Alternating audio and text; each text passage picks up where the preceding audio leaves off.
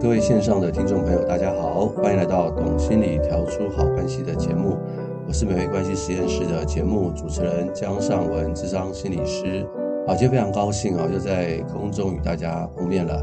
呃，我们上一集的节目提到这个所谓的母爱创伤啊，那我们啊、呃、分享完以后，有很多的听众朋友呢给我们一些回馈啊，他们觉得从来没想过这个问题。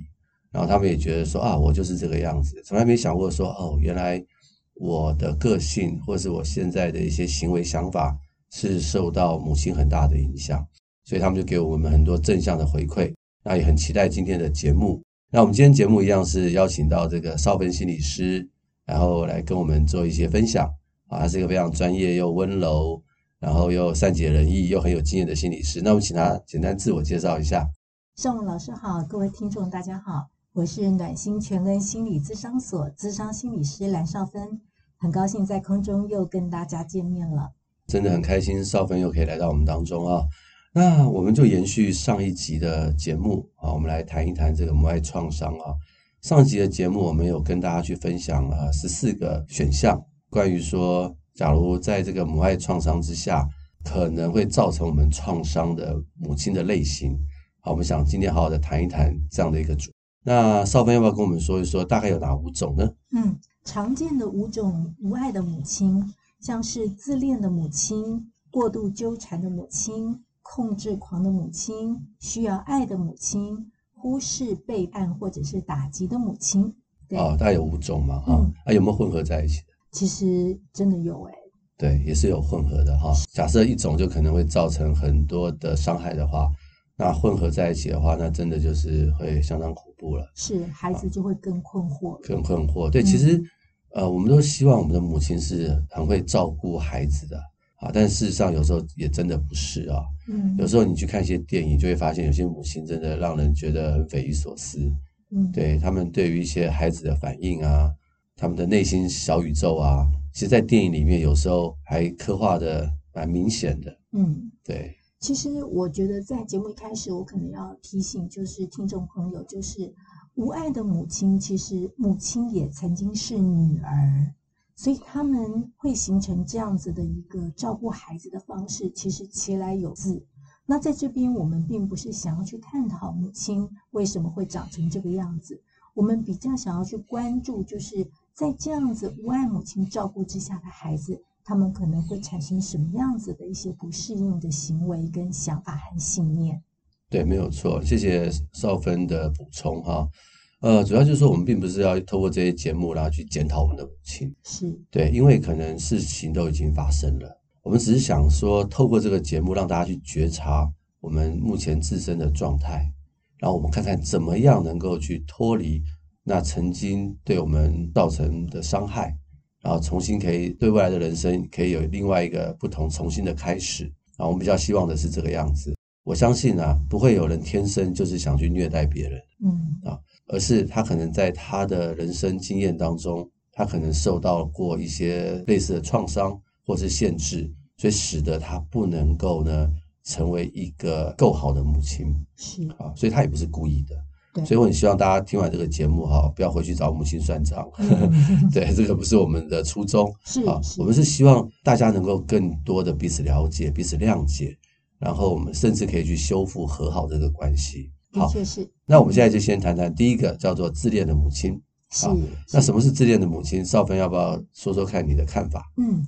其实我们人哦，对自己一定会有一些自我的观感跟。自我价值、信任感，那自恋它就像是一个光谷。如果在这个比较浅的那一边的话呢，有些人会觉得，哎，好像很爱自己，觉得自己很不错。慢慢的，你往光谱的中间的话呢，你可能会觉得这个人很自我中心，觉得自己好像怎么样做都是最好的。那到光谱的另外一端呢，就是自恋。那这个自恋呢，基本上到了是一个很空虚的一个状态，因为内在的空虚。使得他们必须要用呃自恋的方式，就是要获得肯定，就是得到大家的注目，或者是等等产生一些不适应，比如说没有同理心的方式，然后去建构自我价值。其实它已经变成是一种人格。那这种人格基本上，呃，他就比较不是说你今天跟他说，哎，我觉得你很自恋，他就能够改变。是的，是的，谢谢少芬的分享啊。呃，我们讲到自恋的话，哈，我不晓得大家对自恋的了解有多少。在我们的这个精神医学的诊断啊，有所谓的自恋性人格。是啊那但是，假如被诊断成自恋性人格的话，那这个是一件比较嗯不好处理的事情。嗯，对，因为我们的人格呢，大部分是稳定的变相，也就是说人格不容易改变啦。中国有一句俗话嘛，啊，江山易改，本性难移啊，它真是有它的道理。假如我们讲到自恋型的母亲啊，也不代表说她就是自恋型人格，嗯她只是可能有那个倾向。嗯特质，那可能会有什么样的倾向呢？就像少芬心理师刚刚所说的，他们大概比较容易自我中心嗯哼，啊，然后他们会啊、贬低你，对，就是身边的人会觉得凡事他都是对的，透过贬低你呢来抬高他自己。嗯哼，呃，在工作场合里面有很多的高阶主管就类似这样的一种状况，嗯哼，对他们看起来很有权威、很有魅力，可是你会觉得他们似乎缺乏一点同理心，嗯，然后他们会有时候刻意的责备跟贬低你。容易会有一些嫉妒的情绪，对，没有错，因为他要贬低你，嗯对他觉得你比他好的时候，会造成他很大的不安全感，嗯因为他们的内在世界是很空虚的，他们觉得人我之间的一种关系，通常是处于我好你不好，嗯要是你好就是我不好，嗯对他们没有办法去接受你好我也好。嗯当别人比他好的时候，他就会觉得怎么样，我自己是很差的。那他为了要反过来的话，他就要想尽一些奇怪的方法来刻意的贬低你，然后让你难过，他就会觉得你难过了，你不好了，所以他就好了。嗯，对，所以这自恋型人格的一个状况常常会出现这样的一个情况，是，所以他常常会把女儿呢视为这个对手嗯啊，然后打击女儿的自信心。嗯哼，对，那当然女儿就会觉得很莫名其妙，是啊嗯我，表现好，你还刻意的打击我没错，啊，真的就有这样的一种母亲哈。嗯。那在这种环境下长大的孩子通常会怎么样呢？嗯，所以因为母亲其实真的是很偏离我们一般所想象中的母亲那种慈爱啊，以孩子为荣。所以呢，当这个自恋型的母亲的孩子的，尤其是女儿的时候，她可能会常常会有一种感觉，就是我好像很不好。然后呢，因此她的自我价值感是很低的。另外呢，因为母亲常常会跟她比较，因为母亲要成为那个光环的那个中心终点这样子哈，所以呢，他常常会被贬义，所以孩子也慢慢习惯就是被贬义，就是当他自己有任何成就的时候，他不敢自我肯定，他就会有一个声音，就会告诉自己，就是我其实没有做得很好。然后另外呢，他常常也会呃，因为母亲的嫉妒心，呃，比如说就是他从旁边也会观察到，所以他也会学习到这种嫉妒心的这种感受。所以他也会这个，有的时候他自己可能也没有办法，就是看到别人的好，另外，因为母亲的嫉妒心，呃，会希望大家的观点都在她身上，所以导致呢家人之间没有办法团结，因为母亲要成为家人的中心，所以你可能会看到，就是呃兄弟姐妹之间其实关系并不是很和睦，因为他们都想要成为母亲最钟爱的那个孩子。最后呢，就是女儿常常会有一种感觉，就是我做再多，做再好，我都没有办法取悦我的母亲。因为我的母亲永远都会告诉自己，就是她比你更好，你永远都比不上她。对，没有错啊。所以在这样的母亲的影响力之下，哈，这样的女儿是很辛苦的。所以，假如你发现哈，你的妈妈是这种自恋型的母亲的话，那我们可能要重新去思考，我要跟我妈妈呢保持一定的距离，然后呢要去想一想自己的价值是什么啊。自己的价值并不是取决于母亲的肯定或赞美，因为你的母亲呢可能是很难去肯定跟赞美你的人。可能我们要学习的就是要自我肯定和自我赞美。也就是说，你可能要把母亲视为一个病态的人格。嗯一个病人说你有病，你相信吗？嗯，应该没有那种病视感。对，嗯不需要。但假设是一个医生，专业的医生说你病，或者是说你身体不舒服，我们要相信专业的意见。嗯但是像这种自恋型母亲，他们通常都是说别人也不好，所以我们就变成说我们自己要有一个免疫力。当我妈说我不好的时候，要听进去吗？不要听进去，嗯啊好，就把它当成是所谓的巫婆讯息。那可能是来自于母亲，或者是有时候就算母亲不在的时候，脑子里面也会出现这种类似的讯息，就觉得我自己不够好。然后这不够好的讯息从哪里来？我常会问我的个案，谁说你不够好？他说没有啊，我就是觉得我不够好啊。那我跟他回溯一些他的童年经验，就发现啊，这样的讯息是常常来自于他的母亲，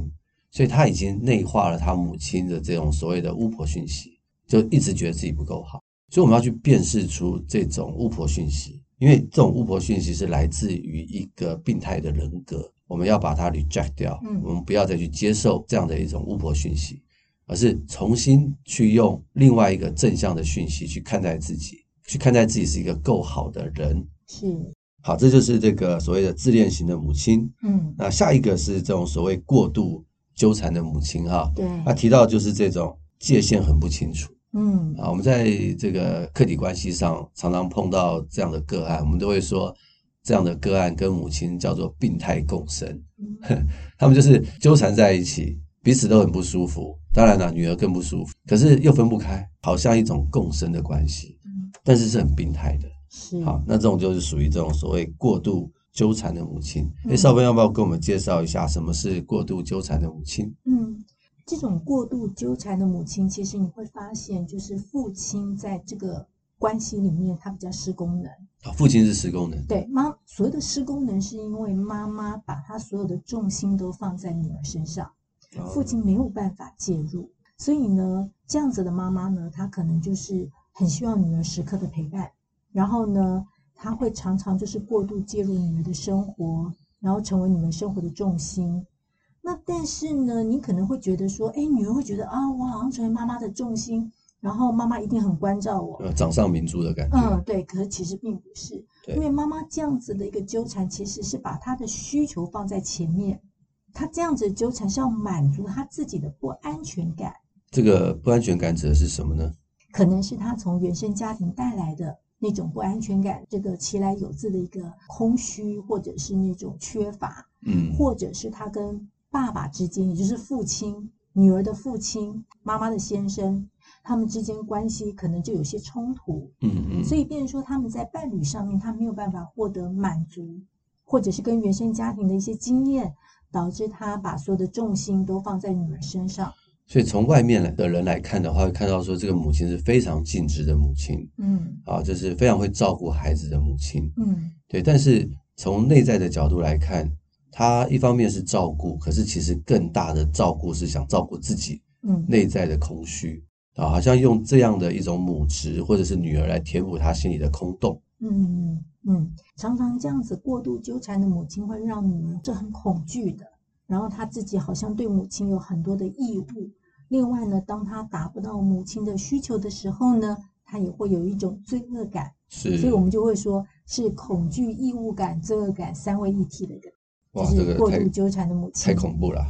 那我再把少芬刚刚说的再说一次：恐惧、义务跟罪恶感三个结合在一起。嗯呃，大家听了觉得很夸张，对不对？但是我跟你说，真的是这样。我们在临床的经验当中，真的有一些个案说，我没有办法拒绝我的母亲，啊，我很害怕她要是生病的话，没有人照顾她，我觉得我要有义务好好的照顾她，然后我不能让我母亲生气，对我生气，她要是不高兴的话，我会有很强烈的罪恶感。那你再去探索他的原生家庭，小时候母亲跟他的关系就是如此。他很想脱离母亲，因为他觉得这个好辛苦，嗯活在这种三位一体、恐惧、义务、罪恶感的状态之下，可是他又没办法分开。像这样的孩子哈，很多人会怎么样？知道吗嗯我碰过哈，他们要不然就逃得远远的啊。假如家里住台北，他不是逃到高雄，逃到国外去。哇对，嗯为什么？因为在高雄他还是摆脱不了。嗯，因为现在高雄到台北坐高铁嗯很快就到了，嗯所以他会觉得我妈有事，我在高雄我也有事，我可以坐高铁回去。所以他们很多这样的孩子，假如成绩够好、嗯够有成就，就逃到国外去。嗯逃到国外去，他还是会有这种三位一体的罪恶感的感觉。嗯，可是他知道他回不来，嗯他有个很好的借口，空间分离了。嗯所以他就给自己一个合理化的理由，就是我回不去，没办法啊，用这个来消除他的焦虑，很多都是这个样子。嗯对，那这种病态共生哈、或过度纠缠的母亲，孩子会有什么样的感受？刚刚已经有分享过了嘛？是对，那我们怎么样去帮助或者是协助自己脱离这样的一种过度纠缠的感觉呢？嗯，首先，第一个当然就是说，你必须在生活当中，你有觉察到，这的确是已经造成你很大的困扰。对，好，然后这个困扰可能并不是直接来自于跟母亲的互动，还是就像我们上一集有说到的，其实你有很多的这种不适应的行为，就比如说你可能也会过度关注自己的孩是子。是，当你因为这样子的亲子的冲突来到咨商室里面的时候，我们才能够透过就是好好的讨论的时候，才能够感觉到哦，原来我其实是因为这个关系，这种过度纠缠的关系，使得我在人际上面我可能没有办法有自己的朋友，因为妈妈要成为你的重心嘛。对对，妈妈可能会觉得说，你出去跟朋友玩，我也要跟去。对对，然后或者是说，呃，妈妈可能就会觉得跟伴侣之间的关系，就是我们讲的说这个叫做情绪配偶。情绪配偶，对你必须要就是好好的就是照顾自己的妈妈，然后另外因为妈妈真的很帮忙，所以呢，她可能让你更没有办法独立，对，比如说你更不好意思创业的独立，经或者是济更不好意统思计拒绝，对拒绝母亲，对是，然后再来就是因为母亲真的很喜欢帮忙，所以孩子呢就会觉得自己好像真的没有能力了，嗯，然后所以就做很多事情都没有自信，然后就对会形成所谓的妈宝，对。嗯，非常有可能哈。所以，假如我们想要改善这样的一个状况的话，首先哈，我会觉得我们要先厘清到底这样的状况造成我生活中哪些困扰。就像刚刚少芬所说的，我们先厘清这些困扰，然后我们开始要去设立界限，嗯，不仅是设立自己心里的界限，也要开始能够去跟我们的母亲讲，要去设立那个界限。嗯哼，当然呢，不可能一次就成功啦。但是我相信啊，不断的去沟通，不断的去理解，那个界限慢慢就可以设立出来。嗯，当然，在这个设立界限的时候，一定会有冲突。那这种母亲，他们通常都会伴随着一些情绪勒索的状况。他们可能会说：“好啦，你现在翅膀长硬了，反正那以后你希望我少来，那我就不要来好了。”哦，这可能会变成一种两极化的状态。那在这个时候怎么办？嗯，我们界限要设还是不要设呢？嗯哼，面对这种状况的时候，我们可能会心里有很多很多的挣扎，甚至会觉得有了界限，是不是就是刚刚讲的，就有所谓的罪恶感，或者是你可能会觉得自己应该有那种愧疚的感觉。是，对，可是这还是必须要的。通常我会跟呃我的个案分享，我说你一定会有这种感觉，你也不是一个机器人啊，因为你这个病态共生已经很久了。我说你要设立界限的时候，一定会有困难。那你的母亲或你的家人通常会用情绪勒索的方式去勒索你，早就会知道了。这个时候，我觉得你要反过来告诉他们说，就是我希望你尊重我的选择，或者是我们设立这个清楚的界限，不是代表我不爱你，这个跟爱不爱你没有关系，我们的关系不会因为这样子不好，反而有界限以后会更好。因为这一类的母亲，她们通常都是比较没有安全感，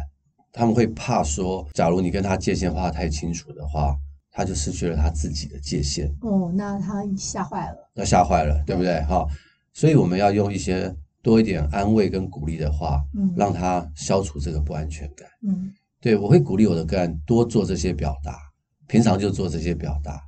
那这样子，你去设立界限的时候啊，你就比较有力量，对方也比较能够接受。这不是一步到位啦，这需要不断的练习。这样子，嗯嗯哼那下一个是所谓的控制狂的母亲。什么是控制狂的母亲？嗯，控制狂的母亲就是她用控制小孩子的方式来满足她自己缺乏的这种所谓的权利感。对嗯，他可能会就是告诉你说，哎，你如果不听我的话，我们就断绝关系，哇，这么恐怖。很恐怖。嗯，好、那不然的话呢，就是一直用批评的你不够好，或者是用嘲讽的方式来控制女儿，让女儿呢觉得自己走不出家庭，她必嗯须要依附在母亲身上。对，然后另外呢，也会有一种完美主义的这种。母亲，因为是她有完美主义的感觉嘛，完美主义者，所以她会觉得女儿怎么做都不好。都要按照他的方式去做，是所以就变成要控制女儿嗯所有的食衣住行、娱乐以及思想行为这样子。嗯，那像这种控制狂的母亲，她很特别，就是在于，就是说她其实哦，可能因为她自己从小的时候对于自己的生活就是很不满意的，或者是她从小被家人是看不起的、疏忽的，所以她自己本身也是没有安全感，甚至也没有自信，但是她没有办法改变她的家人，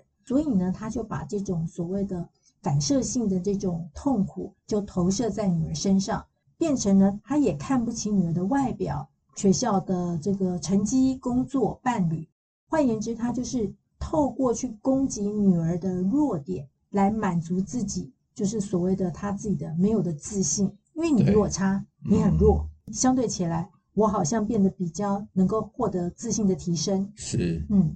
就跟我们刚刚讲的那种自恋型母亲有那么一点像，是，对，可能只是说他们表现出来的行为不太一样嗯，啊。自恋型的母亲是要大家以她为中心，那控制狂的母亲是大家听她的话， 嗯对 对对，这个感觉有点不太一样嗯，啊。不过假设这个母亲又自恋又控制的话，那就会很恐怖了。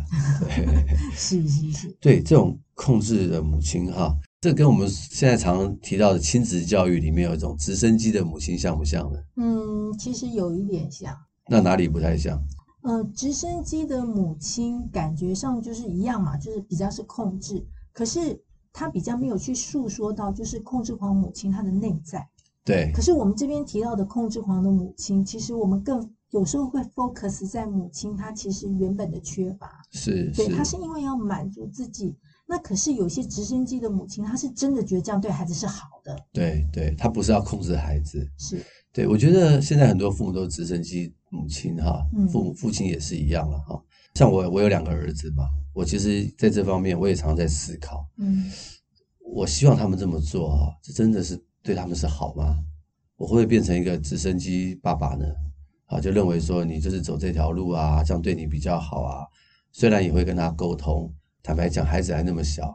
他怎么跟你沟通呢？嗯嗯然后他就这样跟你说他的想法，你可能会觉得他很幼稚，嗯，然后你也觉得啊不是这样啦，你可能在用你的方方式说服他，跟他说你这样子做，将来一定会比较好啦，这个对你升学一定比较好啦。我觉得可能我们要去思考一件事情，就是我们不是不尊重孩子，但是我们可能要多听孩子的声音。嗯当然，我们知道的事情比较多，我们希望给孩子更好的生活啊，更好的未来。但是我们常常要多跟孩子聊聊天，才能够去理解他的内在世界是怎么想的。嗯嗯对，然后不是一味的，就是把我们认为对的事情去教导他，要他去听从我们，而是要在这个过程当中呢，跟他进行更多的沟通跟理解。那我觉得这样的状况就会比较好一点。嗯。对，其实我会觉得，有的时候就是父母在管教孩子的时候，哈，我觉得可以想想，当你提出这样的需求的时候，是在满足是自己的需求，还是孩子的需求？，对，这个观点非常重要。嗯你是真的为孩子好呢，还是你是为你自己可以被别人鼓掌一下嗯啊？你看我真的是好爸爸、好妈妈，你看我孩子多优秀。嗯，对，这个两个角度就差别很大，对，就会变成你是真的是尊重孩子，还是你只是在为你自己着想。是，对那这种长期哈、被控制的孩子，长大以后通常会怎么样呢？一般来讲，就是因为你被控制惯了哦，所以呢，你就会呃很容易就成为受气包，因为受妈气妈呢包，对，对就很容易就是把气发在你身上。所以嗯你当你被受气的时候，你到工作上、职场上，同事可能就是呃，可能就是我们讲就是没事就是给你摆脸色，你也不敢反抗、反击是这样是子。然后呢，你常常就会想要去取悦别人，就像取悦你妈妈一样。然后另外呢，可能呢，你也会像妈妈一样变成一个完美主义者。最惨的就是，如果是在小的时候，可能因为被妈控制惯了，所以你在小孩子小学的阶段的时候，你很容易成为或国中阶段很容易成为被霸凌者。是然后当你被霸凌的时候，你的情绪呢不是处于战就是逃，哦不是，战或爆发逃，对，基本上就是压不抑会表达啦。对对，因为长期在母亲的控制之下，嗯已经习惯了嗯啊，习惯了我就是这样，嗯逆来顺受，嗯对吧？嗯，或者是有时候我们讲的就是那种所谓的习得无助，啊，习得无助，对，嗯那习得无助以后呢，你可能就会用一些方式来，就是找回自己，比如说像自伤对，哈，然后或者是比如说你可能会物质成瘾，比是如说你是抽烟啦、抽吸烟毒啦对等等对。那这些行为其实目的呢，是希望呢，就是打击母亲，因为你这样控制我，我很怒，我很生气，嗯，可是我又没有办法跟你对抗，所以我就是控制我自己的身体，完全没有为自己而活。对，这个是常常我们会碰到的一些状况啊。所以，假如你发现你的母亲啊是比较控制型的，那我们就可以回来去想想我目前的状态是如何。嗯就像少芬刚刚所说的，可能会比较讨好别人，